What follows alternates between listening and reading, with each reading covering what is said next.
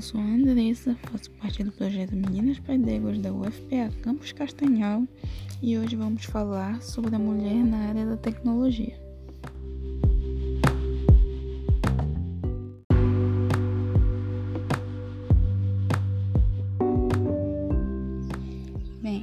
Vamos começar pelo fato da participação feminina nessa área ainda ser muito baixa. Sim, apesar de hoje em dia os dispositivos e meios tecnológicos terem se popularizado, principalmente entre os jovens, segundo o IBGE, em 2018, apenas 20% das mulheres ocupava cargos nas áreas de sistemas de informação, ciência da computação, engenharia da computação e entre outras ramificações da tecnologia da informação. Outro fato importante de ser observado é que 79% das mulheres que entram em um curso nessas áreas desistem no primeiro ano de graduação. O mais chocante é que, enquanto 18% dos homens brasileiros de 25 a 34 anos de idade têm ensino superior completo, as mulheres dessa mesma faixa etária somam 25%, ou seja, são a maioria nas universidades, porque são a minoria na área de TI.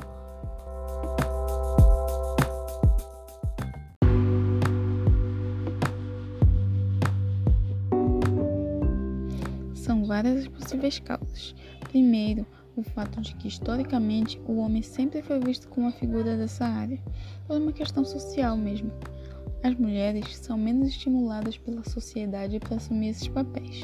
Desde crianças, elas são estimuladas a brincar de boneca, fazer comidinha, brincar de casinha e dificilmente a jogar videogame, ser policial ou outras brincadeiras que são atribuídas aos meninos. Depois de terem convivido nesse cenário, são poucas as que escolhem ingressar na área de tecnologia, e dessas poucas, menos ainda são as que completam esse ciclo. Mas por que isso acontece? Bom, depois de ingressar em um curso de tecnologia, a primeira coisa que ela se dá conta é de que é uma das poucas meninas na turma, ou mesmo é a única. Essa realidade traz de volta aquela ideia de que tecnologia não é coisa para mulher. Entre outros motivos, ao longo dessa jornada, algumas se casam, têm filhos e até trabalham. Em geral, são donas de casa, mães, provedoras da família e às vezes tudo isso junto, que dificulta ainda mais a sua permanência no curso.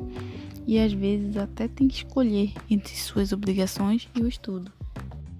As que conseguem vencer essa etapa enfrentam um novo desafio, o mercado de trabalho. Mais uma vez, tem que lutar por seu espaço em um universo predominantemente masculino.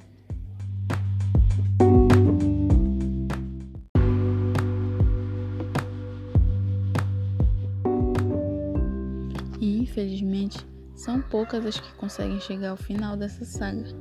Mas o bom de tudo isso é que essas poucas inspiram outras, como me inspiraram, e a todos os que participam do projeto Meninas Pedéguas e de muitos outros que lutam pela igualdade de gênero e que mostram às mulheres que elas podem e devem trilhar seus caminhos independente de estereótipos e preconceitos.